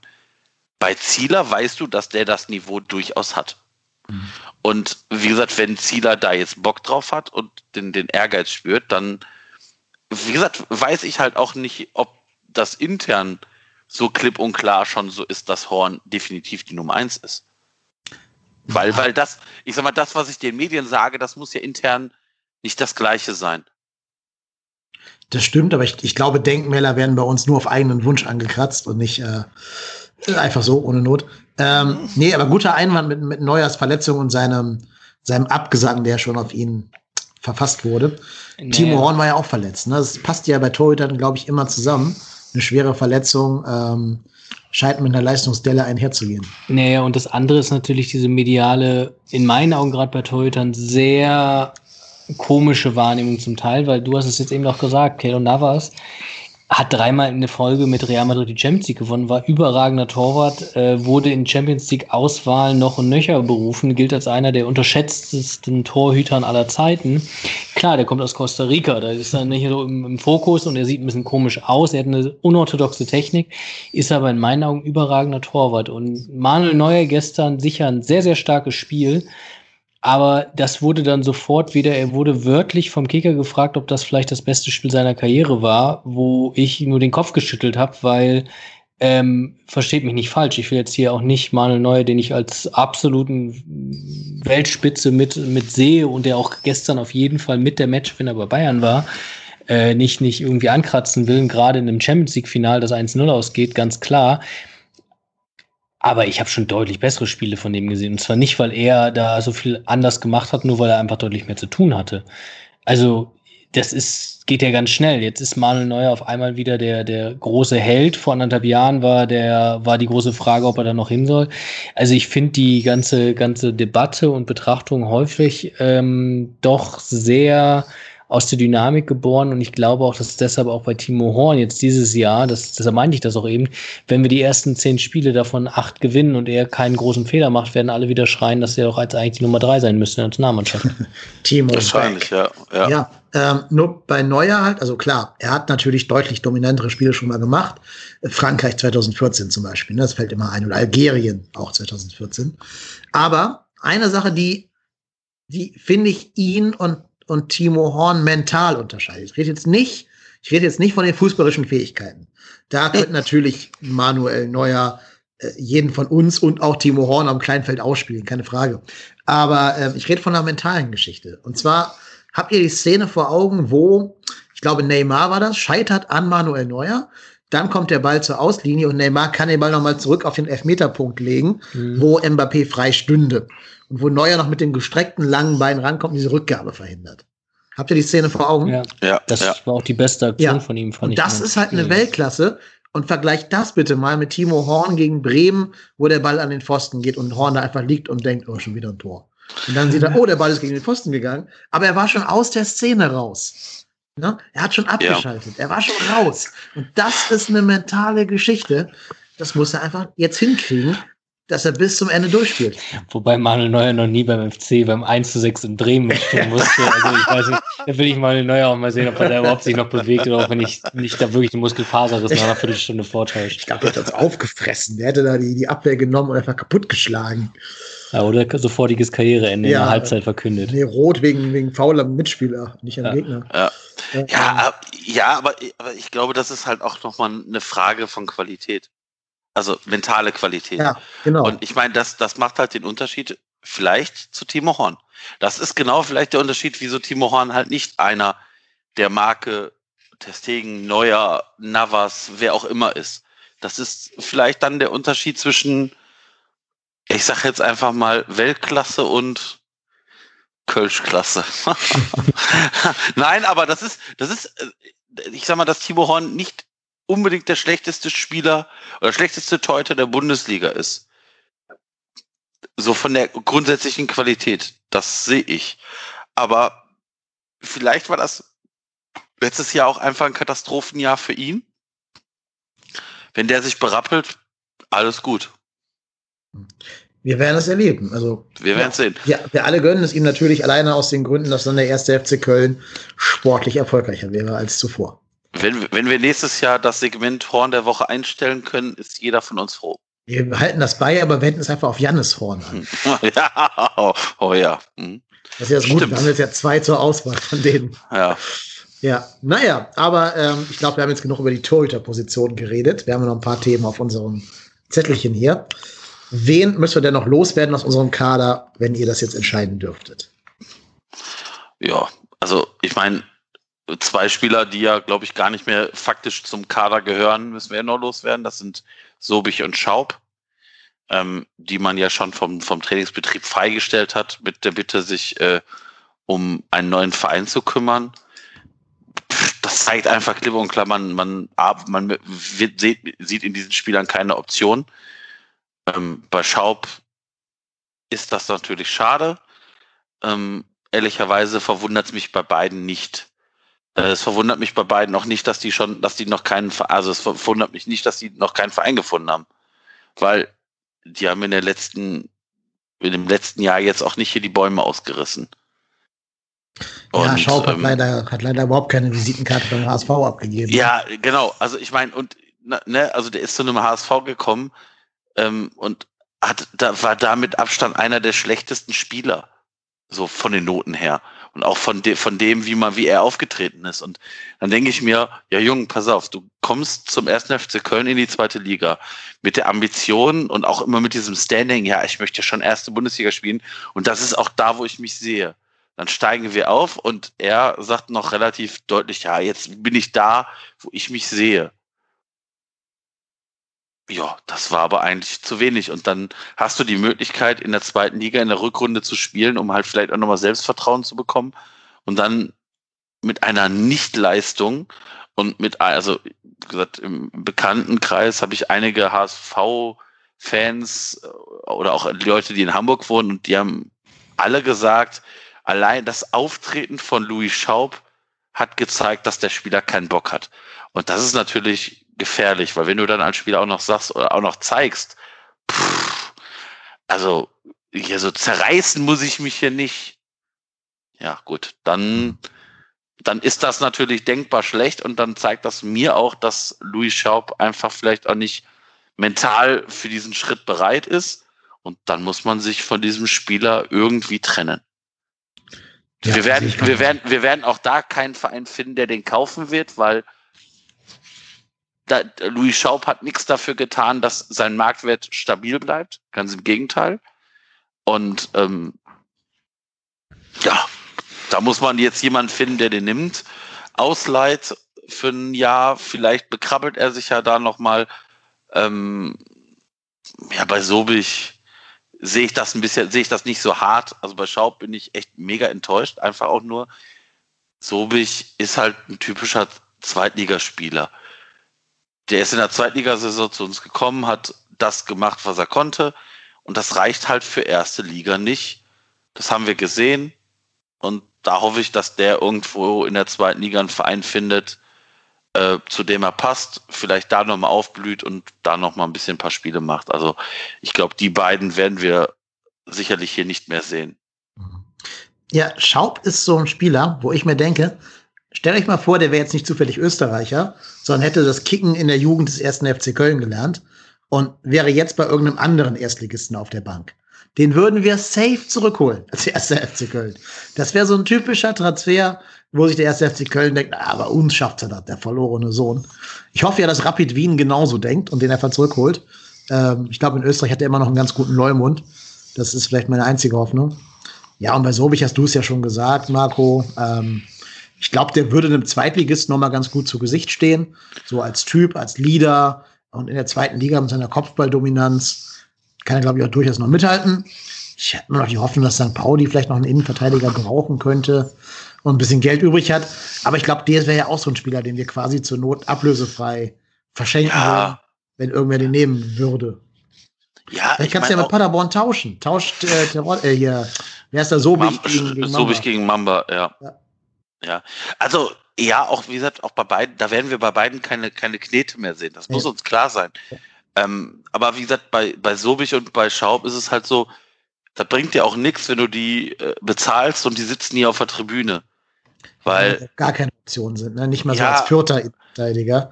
Genau. Oder als, als dritter Mittelfeldspieler oder sowas. Ja, vor allem, also ich, ich sage jetzt mal vorsichtig, beim Sobich könnte ich mir sogar noch vorstellen, dass du da sogar noch sagen kannst, pass auf, du hast keinen Verein gefunden, dann Spiel, kannst du, kannst du dich zumindest, kannst du dich äh, bei uns in der U23 äh, fit halten und vielleicht im Winter gucken. Also ich glaube, der wird das eventuell sogar noch machen. Dürfen, dürfen da noch Spieler über 23 mitspielen, richtig? Ja, ja, klar. Ja, ja, klar. Da kannst du sogar doch als Säule da hinten einbauen. Also, gerade wenn du jetzt die ganzen Jungs nach oben Ja. ziehst, denen da die Leute klaust, hier Ja. Cevtic und äh, äh, Voloda, kannst ja vielleicht sogar sagen, komm, wir brauchen einen gestandenen Leader für die U23. Haben ja Ja. schon andere Mannschaften vor uns gemacht. Ja, das stimmt. Äh, Ist ja auch eine Frage, ist ja eine Kostenfrage, die dann in letzter Instanz hinterhängt. Wenn du den jetzt nochmal los wirst und da auch nochmal ein bisschen Geld einsparst, ist das wieder so ein, ich sag mal, so ein Terodde-Ding. Du hast einen Spieler von der, von der, von der äh, äh, Payroll runter, ähm, hast ein bisschen Budget über und äh, ein bisschen Spieler erstmal los, weil das schafft ja auch immer Ärger. Also, ne, ich meine, ich meine, ganz ehrlich, das weiß ich ja auch nicht, ob die U23 unbedingt Bock hat, mit so Spielern zu arbeiten oder ob die nicht sagen, okay, dann ziehen wir lieber noch einen aus der U19 hoch, um den halt da aufzubauen. Also das, wie gesagt, bei Sobich sehe ich es halt nicht so drastisch wie bei Schaub. Nee, das glaube ich auch. Also Sobich hat für mich noch weniger Einsatzchancen in der ersten Mannschaft als Schaub, weil Sobich ähm, dasselbe Profil hat wie ein Bornau und wie ein Sörensen, der vielleicht auch noch bleiben wird. Das wissen wir noch nicht ganz genau jetzt zum jetzigen Zeitpunkt. Ähm, und damit ist er Innenverteidiger Nummer drei, zwar nur auf der rechten Verteidigerposition. Da kommen noch die ganzen, die ganzen Linksfüßer dazu. Ähm, also der wird nicht spielen. Da wird eher noch ein, ein äh, Sava Cestic, ich hoffe, ich spreche den Namen richtig aus, Einsatzminuten bekommen als Obig. Während ich ja bei, bei Schaub immer noch sage, wenn du jetzt halt Ut nicht kriegst und du kriegst, ähm, kriegst dein Mamba nicht, dann wird es ja schon langsam eng, wer die Zehn überhaupt spielen kann. Dann müssen da ja schon Elvis oder Ötschern ran. Und vielleicht könnte man da sogar sagen, da gibt's noch eine Nische für einen, der vielleicht von den drei genannten am besten im Ballbesitz ist. Ja, mich, mich würde es ja nach wie vor sehr freuen, wenn jetzt Sadi Özcan den Sprung wirklich schafft. Ne? Er hat ja gute Scorerwerte gehabt in Kiel, hat, glaube ich, mal gute neue Erfahrungen gemacht. Zum ersten Mal weg aus der Heimat und der bringt's von der Gesamtanlage. Ich meine, der ist immer noch auch erst 22, ne? Und für die U21 jetzt nominiert, bringt er sicherlich einiges mit, mehr mit als manche andere, die wir da, da schon probiert haben aber ist natürlich auch kein Garant, wo wir jetzt sagen, ja gut, wenn wir den, da wissen wir, dass der uns auf jeden Fall seine zehn Vorlagen und fünf Tore macht. Das wäre eine schöne Ausbeute und dann würden wir es, glaube ich, alle unterschreiben. Aber es ist so ein bisschen, es fehlt so ein bisschen die Fantasie zu sehen, wer da wirklich nicht nur in, den, in, den, in die Mannschaft kommt, so wie letztes Jahr ein Thielmann, Jakobs, sondern einen, der da wirklich auch diese, diese Scorerpunkte halt produziert, die Marc Uth sicherlich garantieren würde. Ähm, und das, das fehlt uns auf jeden Fall noch. Mhm. Ja, natürlich muss man auch sagen, ein Schaub passt halt überhaupt nicht zu Gistol-Fußball. Ne? Also aggressives Anlaufen, schnelles Umschalten und schnell Rennen sind drei Attribute, die ich nur gerade nicht mit Louis Schaub verbinde. Andererseits glaube ich halt, dass wir am zehnten Spieltag einen neuen Trainer haben werden, der vielleicht wiederum einen anderen Ansatz verfolgt. Ähm, deswegen finde ich es an sich gar nicht schlecht, wenn du auch einen Spieler hast, der einen anderen Modus bedienen kann, als nur dieses Leichtathletik- Chaos Fußballpressing von, von Gistol. Ähm, also ihr merkt, ich bin einfach Schaub-Fanboy. Ne? Ich versuche jetzt zu argumentieren, warum ich ihn gerne weiter im Kader hätte, auch wenn ich weiß, dass er charakterlich, glaube ich, nicht der einfachste ist und halt mehr so in die Sorte, ja, Lebemann fällt. Kommst du heute nicht, kommst du morgen. Ähm, also charakterlich, glaube ich, tatsächlich wäre es sinnvoller, sich da zu trennen. Nur, das haben wir gerade schon rausgearbeitet, du verlierst spielerische Qualität, die du natürlich jetzt auch gerade nicht abrufen willst, ist mir bewusst aber vielleicht im Laufe der Saison mal irgendwann abrufen musst, wenn du auch mal anfangen musst, Fußball zu spielen. Naja, wen würdet ihr denn noch holen? Also wir haben jetzt Uth und Mamba ja schon diskutiert, aber welche Position würdet ihr denn noch besetzen? Vielleicht unabhängig von Namen, einfach nur auf die Position gucken. Ja, also die Frage ist ja, also man, wir scheinen ja mit Janis Horn zu planen. Ähm, was man so hört, scheint er ja sogar aktuell vor Easy Bue sogar die Nase vorn zu haben. Falsche Seite, ne? Easy ist rechts. Äh, aber Horn hat auch schon rechts gespielt. Ja, aber er spielt ja jetzt links in den ganzen Vorbereitungsspielen. Ja, gut. Also ist eher Konkurrenz für Noah Katterbach im Moment. Habe ich nicht irgendwo gelesen, dass er naja, gut. Also rechts ähm, hat immer Benno Schmitz tatsächlich gespielt. Mhm. Ach genau, sorry, Benno Schmitz. Ich, sorry, ich habe jetzt gerade Benno Schmitz mit äh, Noah äh, Janis Horn verwechselt. Ähm, Kann ja mal passieren. ähnliche Qualität. Äh, äh, ähnlicher äh, Ja, ähnlicher, genau, das auch noch.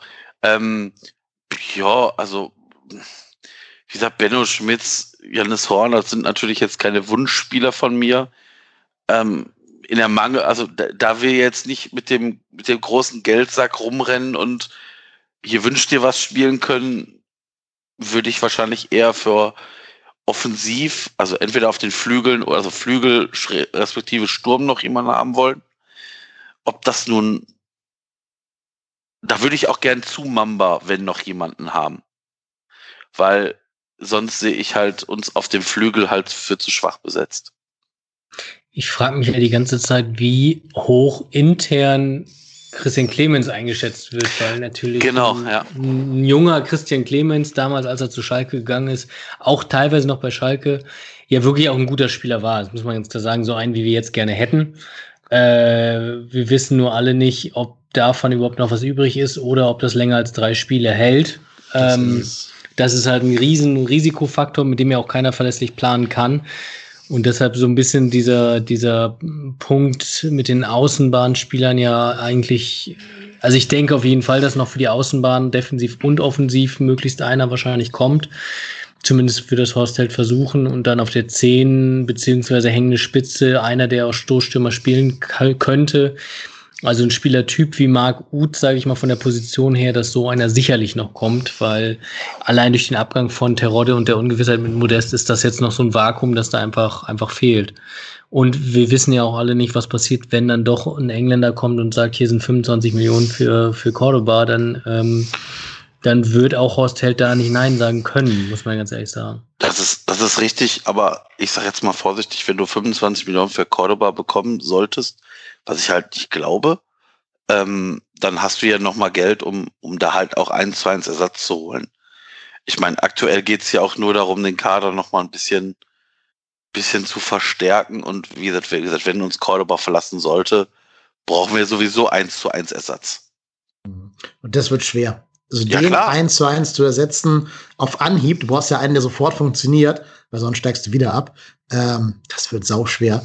Ihr habt ja vielleicht auch die Testspiele gesehen und da hat man schon gesehen, was das einfach für, ein- Mhm. für ein Tier ist, der Typ. Ne? Also immer wieder. Ähm, so ein Spieler, den kriegst du, glaube ich, nicht für 25 Millionen. Also als FC Köln nicht. Weil die spielen halt woanders. Ja. Ja, ja. Ja, wobei, wobei. Ja, wobei man da natürlich auch sagen muss, als Cordoba zu uns gekommen ist, äh, hätten wir den alle für, für einen Kasten Bier wieder gerne weggegeben. Ja, ja. Das ist das, was ich meine. Er brauchte halt wie viele Jahre Anlauf? Zwei. Zwei, ne, anderthalb, ja. so in dem Dreh, genau. Das war auch gut, dass wir das durchgezogen haben mit ihm. Deswegen bin ich ja zum Beispiel auch der Meinung, jetzt Janis Horn oder Sally Oetschan weiter das Vertrauen zu geben.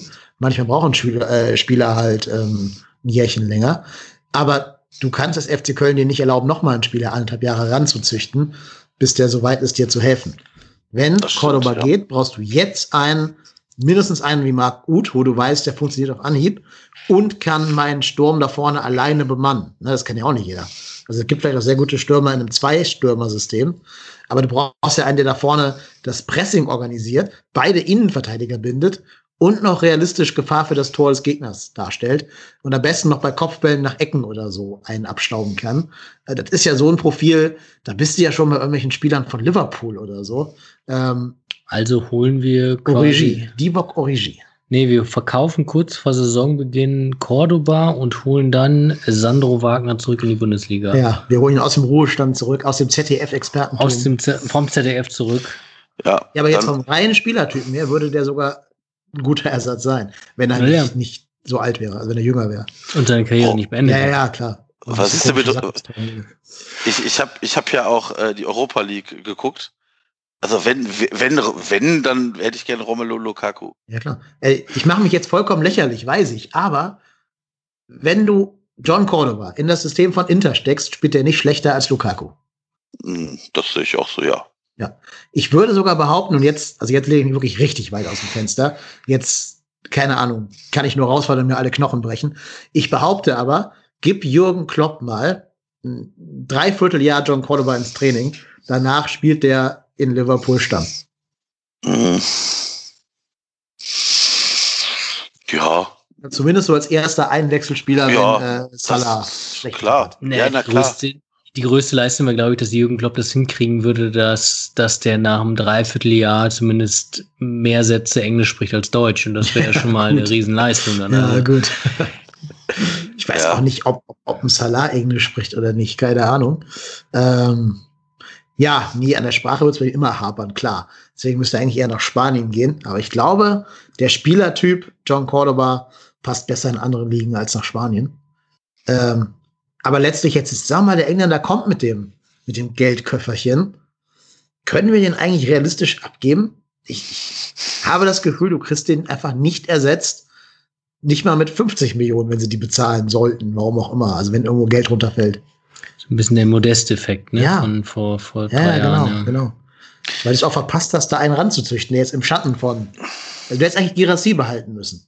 Girassi behalten und, und dafür eben nicht Modest zurückholen. Der uns ja jetzt vielleicht noch viel Geld beschert Ja. und Ja. 20 Millionen Ja. wechseln Ja. soll. Das ist unser- nach das ist- das wäre unser Ut, ne? Also wenn, wenn er nach, wenn er nach äh, Monaco geht Ja, oder so das- hier der. Laut dem Express wäre das unser Mamba. Ja, unser Mamba.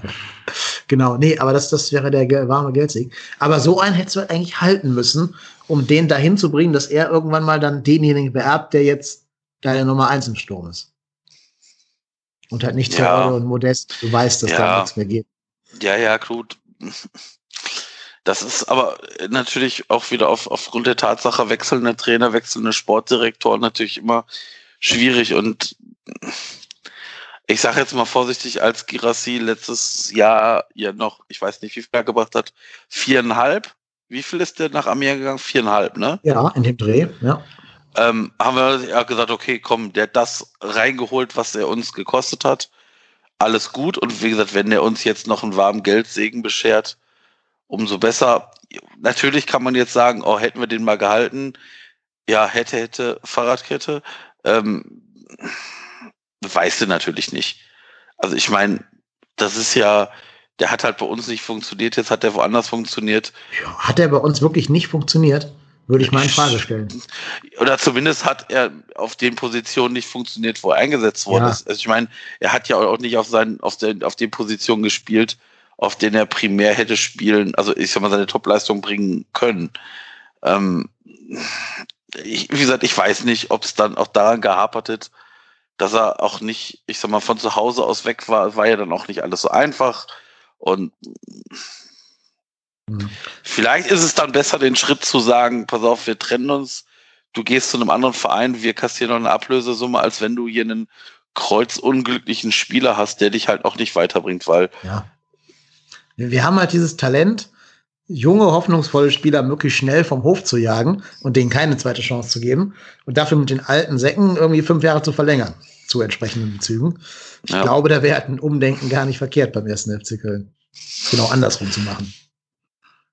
Ja, das ist richtig. Aber, aber einen Satz möchte ich noch sagen zur ganzen Kaderstruktur. Wenn wir das wollten, könnten wir wirklich eine, eine blutjunge und sehr talentierte Mannschaft ins Rennen schicken. Ne? Also jetzt vielleicht mal auf der Torhüter-Position mal ausgenommen. Aber du kannst, wenn du willst, davor Katterbach links, äh, Voloda und Cestic in die Mitte. Rechts, Easy ist ja auch noch sehr jung. Oder Bornau ist auch noch jung in der Mitte. Ne? Ähm, Mhm. Davor kannst du einen Skiri und einen Elvis stellen, die sind beide über, um die 24. Du kannst Ötchan, äh, Thielmann und äh, Jakobs auf den Flügel stellen, genau. Und ja, gut, im Sturm ist jetzt kein Jungen, wenn Thielmann da halt nicht hinrutscht irgendwie. Aber du hast halt eine mega, mega talentierte junge Mannschaft. Und ich glaube sogar, dass du dahin den Weg einschlagen musst. Dass du einfach sagst, Leute, mit wehenden Fahnen, aber wir setzen jetzt voll auf die Jugend, weil wir haben keine Kohle, wir sind arm, wir sind bettelarm, aber wir haben halt einen geilen Nachwuchs ähm, und geben halt zum Beispiel gerade so einen Chestic, der in den in den ähm, hier in den, in den in den Testspielen super super gut performt hat. Wir lassen die auch mal ran und lassen da eben nicht in äh, Zichos spielen, der okay gut ist, keine Frage, aber halt 30. Ja. Ja, ich meine, ich, ganz ehrlich, wenn, wenn die Spieler es, ich sag jetzt mal vorsichtig, hinkriegen und ähm, da wirklich ein tatsächlicher Konkurrenzkampf entsteht, ist, glaube ich, in, in Köln keiner so weit, äh, dass man sagen kann, nee, das wollen wir nicht. Mhm. Ja, ich hoffe es, ne? Also, dass man diesen mutigen Weg weitergeht und vielleicht noch irgendwie ein Offensives findet in seinen Nachwuchsmannschaften. Naja, wir, wir haben ja mit Lemperle noch jemand, der Ja. offensiv spielen Und kann. ich glaube, Lemperle wäre eine schöne Ergänzung vom Spielertyp her zu Cordoba. Also die beiden könnte ich mir gut so als Pat und Patachon da vorne drin vorstellen. Ähm, also könnte passen. Vielleicht. Vielleicht braucht Ja, man aber- gar nicht nach U zu gucken. Ja, gut, bei Lemperle weiß man jetzt auch nicht, äh, der ist ja jetzt, ich sag mal, bekanntlicherweise zwei Wochen ähm, vom Trainingsbetrieb äh, befreit gewesen mit Sally Özcan. Ist natürlich schade, dass das genau gerade zum Start äh, der, der Vorbereitung war.